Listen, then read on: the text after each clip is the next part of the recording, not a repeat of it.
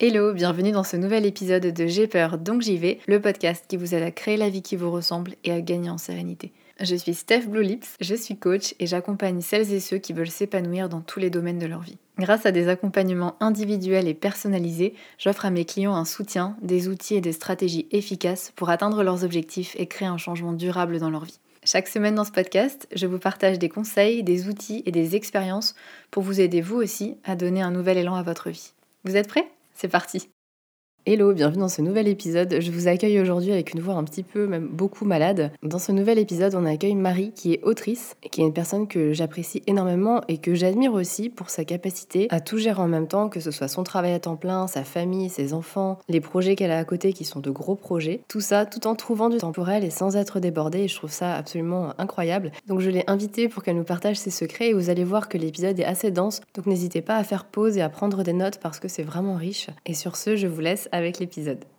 Hello Marie Hello Steph Bienvenue sur J'ai peur donc j'y vais. Je suis ravie de t'accueillir aujourd'hui pour ce nouvel épisode.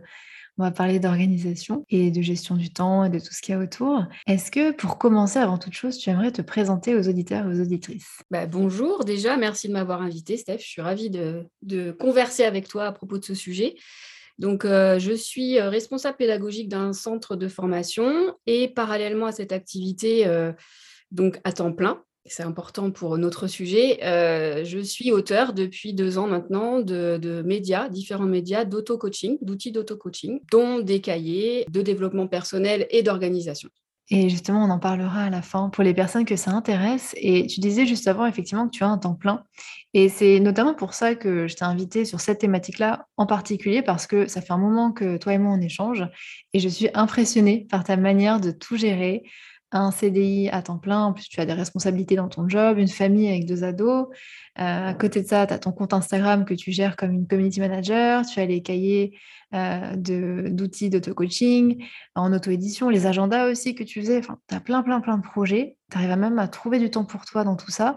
Comment tu fais? Quels sont tes secrets? Parce que je sais aussi d'ailleurs que ça n'a pas toujours été le cas, que tu n'as pas euh, toujours eu une organisation aussi solide que celle d'aujourd'hui. Est-ce que tu veux nous en parler un petit peu? Alors déjà, désolée Steph, mais je n'ai pas de recette magique. je n'ai pas de baguette magique. Et, euh, et oui, en effet, ça n'a pas été toujours le cas. Euh, j'ai même euh, eu une période entre 30 et 40 ans, puisque aujourd'hui, cette année, dans quelques jours, je fête les 48. j'ai eu une période aussi où j'étais, ben, comme beaucoup de, de, mes collègues et de mes proches là autour de moi, débordé, euh, jamais le temps de rien, euh, euh, très frustré aussi de passer des semaines à 100 à l'heure et de ne pas avoir le temps de faire des choses pour moi. Donc ça n'a pas toujours été le cas en effet. J'ai pas toujours trouvé du temps pour moi et je me suis même à un moment donné pratiquement perdue dans, mon boulot, à bosser, à bosser le soir, le week-end et à pas m'en sortir ni dans mon boulot ni dans ma vie perso. Donc en effet, ça n'a pas toujours été le cas. Et puis, ça se fait pas en quelques jours, euh, voilà, ce, changement. D'où la déception pour certains. Euh, comment tu fais, mais en même temps, je veux ta recette magique, il n'y en a pas. Donc, je suis passée par, euh, par plusieurs étapes. Déjà, la première étape, c'est de se rendre compte et d'être très honnête avec soi. C'est toujours, je pense, les premières étapes d'un changement majeur dans une vie. C'est de se dire, euh, euh, oui, là, ok, euh, j'en peux plus, là, ok, je suis débordée, là, ok, c'est vrai que je n'ai pas pris de temps pour moi depuis tant de semaines. alors, ça peut être des détails de sa vie. J'ai des racines, j'ai pas eu le temps de faire ma couleur, j'ai oublié trois fois ma fille à l'école cette semaine. Enfin, voilà. En fait, c'est de se rendre compte d'une charge mentale qui est, qui est supérieure à notre niveau, on va dire, de, de gestion de notre temps et de se dire là, je suis débordée, qu'est-ce que je fais? Donc, première étape, s'en rendre compte. Deuxième étape, utiliser, euh, essayer plein, plein d'outils différents euh, parce qu'il n'y a pas un outil pour, une, pour l'être humain en général qui fonctionne. Et on a beau avoir plein d'outils de planif et plein d'outils d'organisation, euh, si on n'arrive pas à se les approprier, à se les appliquer à soi-même et, et, à surtout vraiment être, être en phase avec son rapport à soi au temps, ça peut pas fonctionner. Oui, qu'est-ce que tu as essayé, toi, justement, comme, euh, comme outil? Alors, bah, la première fois que j'ai découvert en fait le, le, rapport au temps et le time management, c'est par un podcast euh, de Brooke Castillo euh, qui expliquait, donc ça devait être en 2017, quelque chose comme ça, qui expliquait que justement le temps est la seule denrée qui est limitée, c'est-à-dire qu'elle comparait cette denrée-là à l'amour, à l'argent, etc., qui, qui, sont des denrées exponentielles. Elle disait le temps, lui, est limité. Quand j'ai entendu ça, donc je devais avoir 40 ans, un truc comme ça, j'ai flippé, je me suis dit, oh là là, si mon temps est limité et qu'en plus j'arrive pas à le gérer et qu'en plus je suis déjà débordée, euh, qu'est-ce qui, qu'est-ce qui va me rester euh, de mes 40 ou 50 ans à venir? Qu'est-ce que j'en fais de tout ça? Un peu une période de panique, il faut euh, faut le, faut le dire, mais en même temps c'est ce qui, je pense, permet de prendre conscience aussi des choses. Et avant que ce soit trop tard, c'est de se dire, enfin, comme, comme Brooke Cassillo dit justement, avoir des haha moments, se dire oulala, là là, ça je viens de me prendre une grosse claque, je viens de vraiment de comprendre un truc essentiel et comment je fais maintenant? Parce qu'après, euh, évidemment, soit on se, remet sous la couette et on oublie tout ça, soit on se dit qu'est-ce que je peux faire pour que ça change? Donc, euh, bah, quand j'ai eu cette prise de décision-là, je me suis j'ai avalé énormément de bouquins de développement personnel et d'organisation, dont le Miracle Morning. Et j'ai fait comme j'essaye tous ceux qui essayent justement de changer fondamentalement leur vie en deux jours, euh, tout d'un coup se mettre à se lever à 5 heures du mat, à faire du yoga, etc. Donc ça... Oui, est-ce qu'on peut expliquer ce que c'est le Miracle Morning euh, pour ceux qui ne connaissent pas? Le principe du Miracle Morning, c'est de se lever très très tôt par rapport à son heure habituelle de, réveil et d'en profiter pour faire des choses qui sont euh, qui vont en fait développer euh, tout le potentiel de l'être humain. C'est-à-dire que euh, si on a envie d'être auteur, et eh ben, euh, se mettre à lire et à écrire trois heures tous les matins, si on a envie de se préparer pour un marathon, d'aller courir, etc. Ça peut fonctionner avec certains états d'esprit et certains, certaines personnes. Oui, surtout qu'il est très spécifique hein, quand même, hein, parce que j'ai lu le livre il y a un moment, mais il est très spécifique sur l'heure où il faut se lever, je crois que c'est 5 heures ou quelque chose ça. comme ça. Et sur les activités où il y en a 5 ou 6, hein, je crois, méditation, lecture, écriture, euh, sport, il y a vraiment toute une, routine. Euh. Et effectivement, à partir de là, on peut se dire, on peut s'interroger sur la pertinence du modèle structuré comme ça. Certes, c'est intéressant, mais est-ce que ça va correspondre à tout le monde d'avoir euh, un enchaînement comme ça Rigide. Ou certes, ce sont que des bonnes choses sur le papier, mais je trouve, petite aparté, que ça entretient aussi pas mal de culpabilité. Parce que c'est typiquement le modèle de il faut que je me lève tôt et que je fasse ma liste de toutes les choses qui sont bonnes pour la santé, sauf que bah, je suis fatiguée, sauf que euh, c'est pas forcément facile de méditer. Et ça entretient parfois une culpabilité quand on n'arrive pas à faire tout ça. Oui, surtout quand on n'arrive pas et que le premier jour, bah, on fait une heure de yoga et on vomit. Parce que, ça sent le vécu. Euh, morphologiquement, ça correspond pas du tout à la personne qu'on est. Et voilà. Et, euh, en fait, on, déjà, c'est une étape importante, c'est aussi de se connaître et de comprendre son fonctionnement interne, même au niveau de son propre corps et après de son mental. C'est-à-dire qu'on ne peut pas forcer son corps à, être euh, en anachronisme complet avec euh, sa physiologie. Si on se lève à 5 heures alors qu'on on s'est couché à minuit, par exemple, ce n'est pas, pas du tout compatible. Évidemment, la nourriture première du corps, c'est le sommeil. Ça, c'est hyper important. Mais en fait, parallèlement à ces recherches que je faisais, moi, pour, euh, pour essayer de, retrouver du temps pour moi et de me rééquilibrer, j'ai découvert un jeune qui, euh, qui est maintenant beaucoup moins sur les réseaux, qui s'appelle Gianni Bergandi, et qui, lui, euh, proposait des, des, formations à l'époque euh, alors, son premier truc, c'était de, faire euh, une fiche lecture par jour. Euh, il lisait, je ne sais pas comment il faisait d'ailleurs, mais il faisait une, fiche lecture par jour sur YouTube de tous ses bouquins de développement personnel. Donc, grâce à lui, j'ai lu en accéléré des tonnes et des tonnes de, de concepts différents. Et en fait, j'ai petit à petit, j'ai adapté en fait les méthodes préconisées par les uns et les autres à moi-même avec pour l'objectif de retrouver du temps, mais aussi de kiffer mes journées et avec pour premier objectif de retrouver aussi du plaisir et du fun dans mes journées. Parce qu'en fait, c'est aussi important de, prendre conscience qu'on n'a pas le temps euh, et, qu'on en souffre, mais aussi de pourquoi on veut retrouver du temps pour soi. Parce que si c'est retrouver du temps pour soi, pour travailler encore plus, être encore plus productif, faire des voyages, euh, lire, enfin voilà, il faut déjà se demander aussi qu'est-ce qui nous manque dans, sa vie à ce moment-là et pourquoi on a envie de retrouver du temps pour soi. Et eh oui, oui, parce que quand on ne se pose pas la question, bah, on a vite tendance à remplir ce temps libre par encore plus de choses qui nous font nous sentir débordés, qui augmentent notre charge mentale et qui au final nous font, euh, qui peuvent aggraver finalement. Et c'est ça le problème, je trouve, malheureusement, dans le développement personnel, c'est que très souvent, le but, c'est d'être encore plus productif, de travailler encore plus. Et c'est aussi pour ça que j'aime ton approche, parce que ton approche à toi, c'est pour euh, pouvoir profiter, pour avoir du fun, pour avoir du plaisir, pour faire des choses qui comptent pour nous et que ce soit pas seulement dédié aux autres et au travail, pour retrouver du temps pour soi, même quand on a une famille, justement, pour qu'on puisse aussi exister soi en tant que personne. Exactement, et c'est vrai qu'il y a une petite confusion euh, à cause, on va dire, du nom que j'ai choisi il y a deux ans quand j'ai ouvert mon compte Instagram, trois ans maintenant, euh, devenir moins en mieux. Et, et c'est vrai que je rétablis un petit peu ce, que, ce que ça veut dire pour moi, ça, devenir moins en mieux, c'est pas en mieux mieux que les autres et c'est pas en mieux pour être toujours plus euh, euh, madame toujours plus productive, toujours plus, euh, etc. C'est vraiment devenir mieux par rapport à soi, ce qu'on a envie fondamentalement de vivre. Et c'est ça qui est important pour moi dans cette reprise de conscience vis-à-vis du temps, c'est qu'est-ce que je vais en faire exactement de ce temps-là et en quoi ça va euh, m'aider à grandir. Alors, j'ai gardé quand même le concept du Miracle Morning en me levant une heure plus tôt que d'habitude, mais encore une fois, très progressivement. C'est-à-dire que je ne suis pas passée de 7 euh, heures à l'arrache euh, sans petit déjeuner à...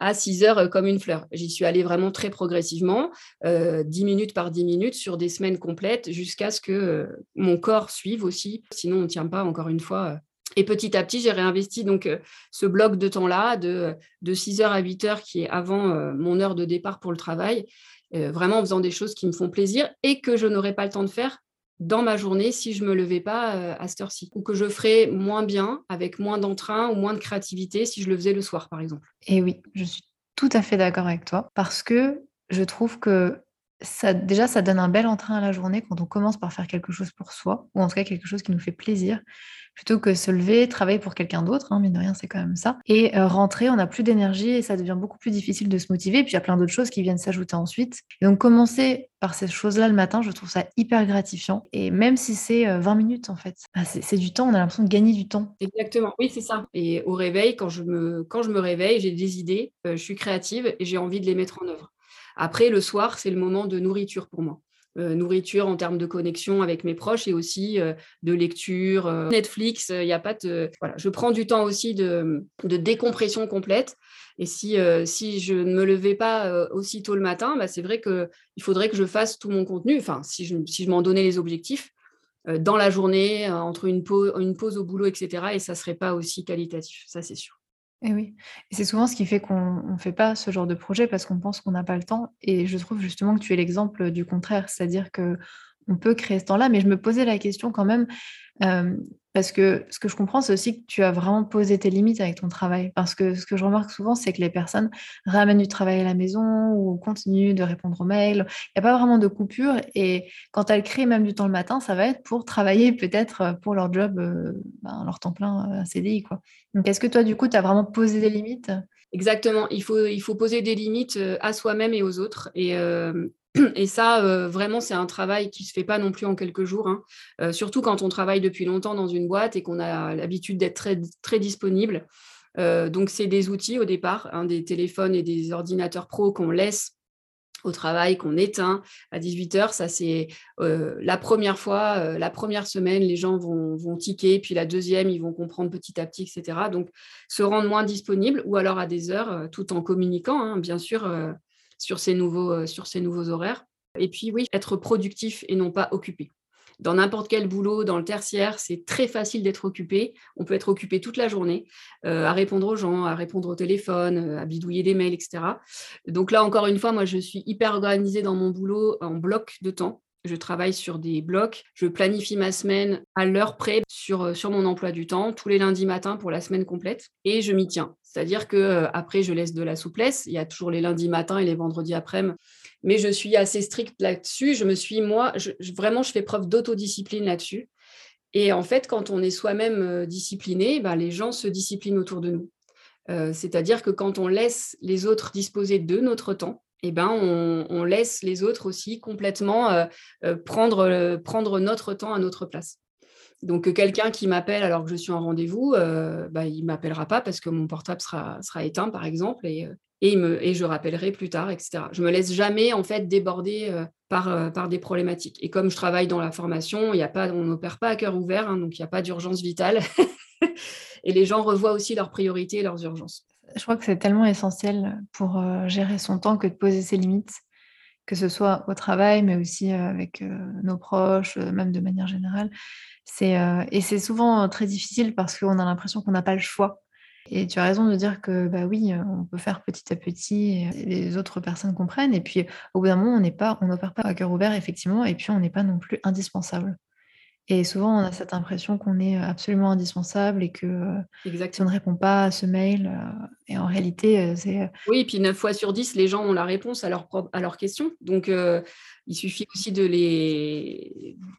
Enfin, ça dépend des boulots, hein. évidemment. Quand on a un boulot de production où on, est sollicité vraiment en temps réel, en opérationnel, on peut, ne peut pas forcément l'organiser, mais il y a quand même très peu de boulot où on ne peut pas soi-même s'organiser à l'intérieur d'un cadre. Donc, euh, donc ça, c'est une organisation. Après, euh, euh, moi, c'est très cadré aussi par des horaires que je respecte. je trouve qu'une journée qui ne se déroule pas comme on l'avait prévu, parce qu'il y a des urgences, justement, qu'on ne pouvait pas prévoir, bon, bah, on, la vit comme on la vit, hein, on, la, réagit, mais la plupart des journées, on peut quand même agir en pleine conscience. Et comme tu l'as très bien dit, la compétence principale à développer dans la gestion du temps, à mon avis, c'est le choix c'est-à-dire le choix d'accepter ou non euh, de, prendre telle mission, le choix de dire non à une invitation, de, voilà, de reprendre en fait le, vraiment le pouvoir sur le choix qu'on a. On a des milliers de choix à faire par jour qu'on fait aussi par défaut, un peu en mode autopilote, mais c'est ça aussi la prise de conscience de se dire, bon bah voilà, là j'ai le choix tous les matins euh, de, prendre 10 minutes pour déjeuner ou de partir à l'arrache. Euh, et de me maquiller dans la voiture.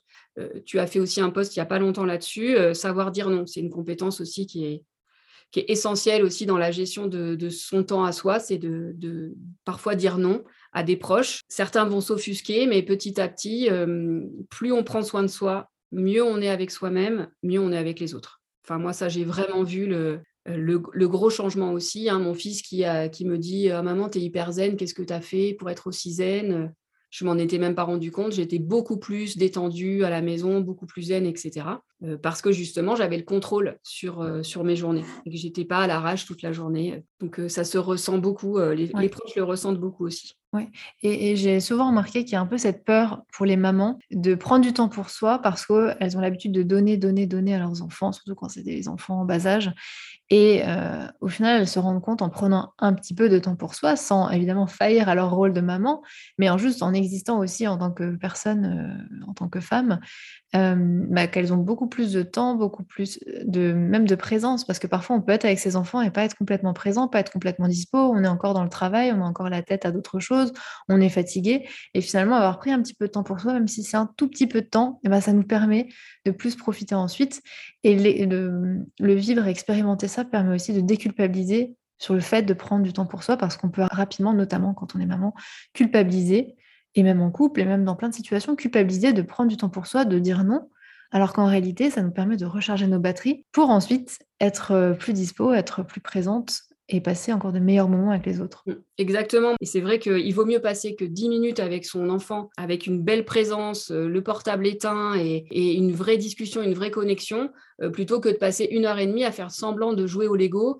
et de finir en hurlant parce que les Lego, il y en a partout dans la maison, parce que entre-temps, on a ouvert trois mails du et que et que on et que on s'est pris un mail pourri le soir à 19h et qu'on n'aurait jamais dû l'ouvrir etc donc euh, c'est vrai que la clé c'est de faire des choix c'est de réorganiser sa, journée vraiment et de poser des limites qui sont très strictes mais aussi euh, de savoir dire non en sachant que derrière c'est du positif. Est-ce qu'il y a d'autres choses qui t'ont aidé à, retrouver à reprendre le contrôle sur ton temps? De mettre en place des habitudes euh, des habitudes qui sont bonnes pour moi et en fait, ça, c'est pareil, c'est euh, pas les, mêmes habitudes ne sont pas bonnes pour tout le monde.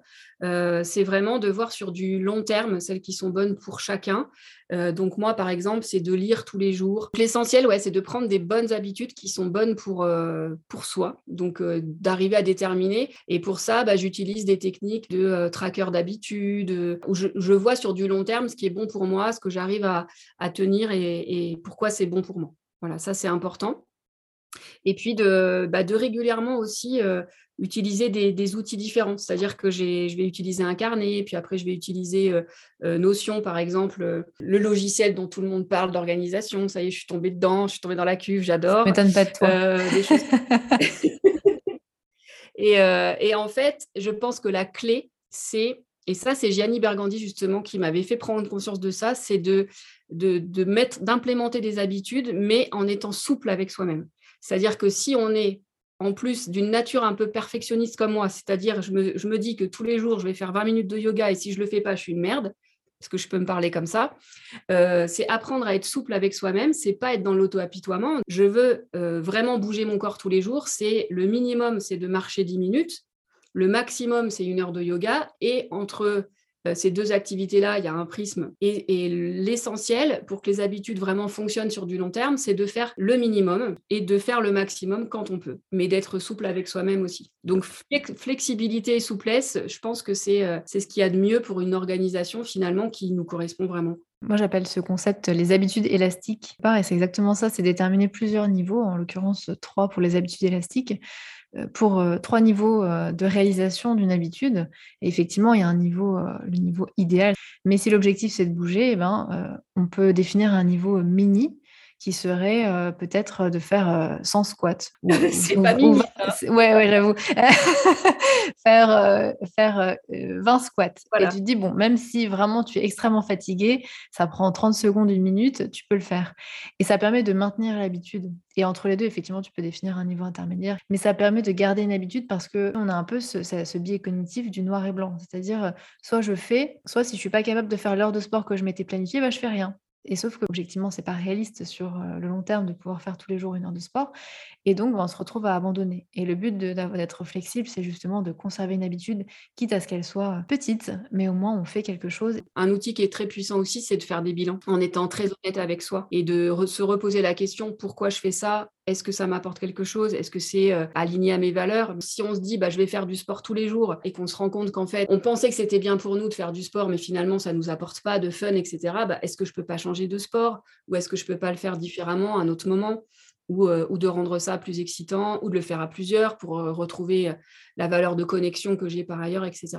Donc faire des bilans régulièrement et petit à petit, on atteint un équilibre qui permet, en cas de coup de mou, de se lâcher aussi un peu la grappe. Euh, là-dessus, on en a déjà discuté, Steph, je sais que tu es comme moi là-dessus, c'est-à-dire qu'on peut, euh, peut se mettre des objectifs assez élevés et puis être assez dur avec soi-même et, euh, sans vouloir quand ça marche pas ou, ou, ne, pas s'écouter quand le niveau d'énergie est bas et de se pousser, se pousser. Et ben ça, ça permet en fait de faire des bilans régulièrement et d'être organisé aussi dans cette perspective-là de retrouver du temps pour soi et d'être vraiment bien avec soi-même, de se dire, bon, bah là, stop, par exemple. Là, mon organisation, elle correspond plus à, ce que je voulais. Donc, ça permet de prendre conscience à chaque étape de, de nos besoins et de réajuster nos objectifs et notre planning. Donc, c'est important. Et eh oui, et c'est vrai que ça demande un ajustement constant. Et je pense qu'on en parlait un peu en off, mais on a souvent cette, cette idée qu'une fois qu'on a trouvé l'organisation, eh bien, ça change plus et c'est bon, c'est fait. En réalité, pas le cas. Non, non, c'est mouvant, c'est changeant, et puis bah, on vieillit aussi. Et on n'a pas forcément les mêmes, les mêmes valeurs et le même taux d'énergie. L'écoute de son corps est importante. C'est quelque chose que je, je repoussais complètement, moi, plus jeune. Et on se rend compte que euh, si on ne se fixe pas aussi à soi-même des limites et des... si on n'est pas un peu doux avec soi, euh, on, peut vite s'épuiser. quoi. Donc, euh, c'est pas le but. Surtout qu'on peut beaucoup fonctionner avec des je dois, il faut, que ce soit avec le travail ou d'autres choses. Et du coup, on a cette impression d'être coincé et on, ne s'autorise plus à s'écouter. Et ça, c'est quelque chose qui, je pense, est très important. Faire attention à ce qu'on se dit tous les il faut, je dois, toutes ces fausses injonctions, ces fausses obligations qu'on s'impose, où on pense qu'on est vraiment obligé. Mais en réalité, ce qu'on est vraiment obligé de faire, il y, a très peu de choses. Exactement. emmener nos enfants à l'hôpital, nourrir le chien. Mais voilà, ensuite, en réalité, c'est un exemple que j'ai beaucoup aimé. je crois que c'est dans un podcast de Clotilde Dussoulier de Change ma vie, où elle disait qu'en réalité, on n'est pas obligé de payer nos impôts. C'est-à-dire que si c'est la, saison là qui arrive, si je veux ne pas payer mes impôts, eh bien, je peux le faire après, il y aura des conséquences et c'est ça en fait. C'est est-ce que je suis prête à assumer les conséquences qu'il y aura? Exactement. Oui, tous les matins, est-ce que j'ai vraiment envie d'aller au boulot? Que Et puis si on, si on se répond régulièrement non, c'est là aussi des, des signaux à écouter. C'est ça, refaire des choix aussi, c'est faire un état des lieux de où on en est avec ses actions en fait, avec les actions qu'on mène tout au long de la, journée. Donc c'est un petit peu fastidieux au départ, mais un vrai état des lieux de, ce qu'on fait, pourquoi, pour qui, et euh, est-ce qu'on aura, est-ce qu'on a envie de garder ça ou est-ce qu'on veut le, euh, le modifier Ça, c'est hyper important. Et c'est quelque chose d'ailleurs qu'on peut retrouver dans ton cahier, le tout dernier? Oui, c'est la première étape du cahier numéro 3. C'est l'état des lieux de, ce qu'on fait de notre temps, justement. Donc, ces cahiers-là, ce sont des cahiers, des programmes hein, de, de, développement personnel avec des thématiques différentes à chaque, à chaque cahier. Et là, le numéro 3, la thématique, c'est exactement ce dont on vient de parler, c'est reprendre le contrôle de son organisation pour retrouver du temps pour soi. Et l'étape numéro 1, c'est à la recherche du temps perdu. Petit clin d'œil littéraire, puisque j'ai quand même fait 8 ans d'études de lettres, donc je l'ai placé. Et donc, c'est vraiment ça, c'est faire un état des lieux euh, de toutes les actions qu'on mène sur une semaine, tous les blocs en fait de temps qu'on réserve euh, à soi, aux autres, euh, au boulot, à la création ou à l'occupation par défaut, etc. Donc, ce cahier-là, il est en sept étapes et c'est des étapes qui peuvent se faire sur une semaine ou sur un mois, peu importe le temps qu'on passe sur chaque étape. il faut prendre le temps de vraiment d'aller au bout de, chaque exercice. Hein. C'est donc un, un cahier pratico-pratique avec des exercices de réflexion, d'écriture et de, remémoration qui peuvent se faire directement à l'intérieur du livre. Ah, c'est génial. Et je trouve ça génial de démarrer par un bilan aussi parce que souvent ça fait un choc de se rendre compte de là où on dépense notre temps et parfois de se rendre compte quand on compare euh, les blocs à quel point le bloc temps pour soi peut être petit. Oui. Prise de conscience, ouais. Et puis du temps perdu, euh, du temps invisible, où, on, où on, ne met pas à profit du temps. L'essentiel, encore une fois, pour se rendre compte, hein, c'est vraiment de poser sur le papier. Euh, donc euh, c'est voilà. Là, l'exercice est guidé, c'est-à-dire qu'on peut pas, si on, si, on se, si on se dit justement, tiens, je prends 10 minutes par jour pendant une semaine, on ne peut que avancer sur sa prise de conscience et puis après sur le choix. Qu'est-ce que je fais de ça euh, Voilà. Ce cahier-là, il a été conçu pour une amélioration, bien sûr, pour aller jusqu'au bout, l'appliquer à sa vie et à soi. Donc, c'est hyper important d'être guidé aussi dans le, dans le cheminement et dans l'utilisation de l'outil. Ouais. C'est ce que me disent toujours mes clientes. C'est je sais tout ça, mais j'arrive pas à l'appliquer. Et parce qu'on n'a pas de cheminement, parce qu'on n'a pas, n'est pas guidé. Et je trouve ça génial du coup que tes cahiers euh, guident dans cette réflexion-là, étape par étape. D'ailleurs, c'est en auto-édition. Donc, ils sont dispo sur Amazon. Je mettrai le lien dans la barre de description du podcast. Et puis, je mettrai aussi le lien vers ton Instagram qui est Marie Mi Better. En tout cas, merci Marie pour cet échange qui était très riche. Et on aurait pu parler, je pense, encore longtemps de cette thématique. Oui, faut que tu me réinvites, je sais pas, une dizaine de fois, je pense. Environ, ouais. C'est clair. Franchement, on aurait pu faire six heures de conversation en, six étapes. Je pense que tous nos audios euh, WhatsApp compilés, ça pourrait faire oui. à, voilà, je peu près à 24 heures là. en tout cas, merci beaucoup. Merci d'avoir accepté mon invitation. Et puis, euh, à très bientôt. Merci. À très bientôt, Steph. Ciao, Marie. Bye. Merci d'avoir écouté cet épisode de J'ai peur donc j'y vais. Retrouvez-moi sur mon site internet stephbluelips.com, s t e f b l u e l i p s.com ou sur Instagram at stephbluelips. À bientôt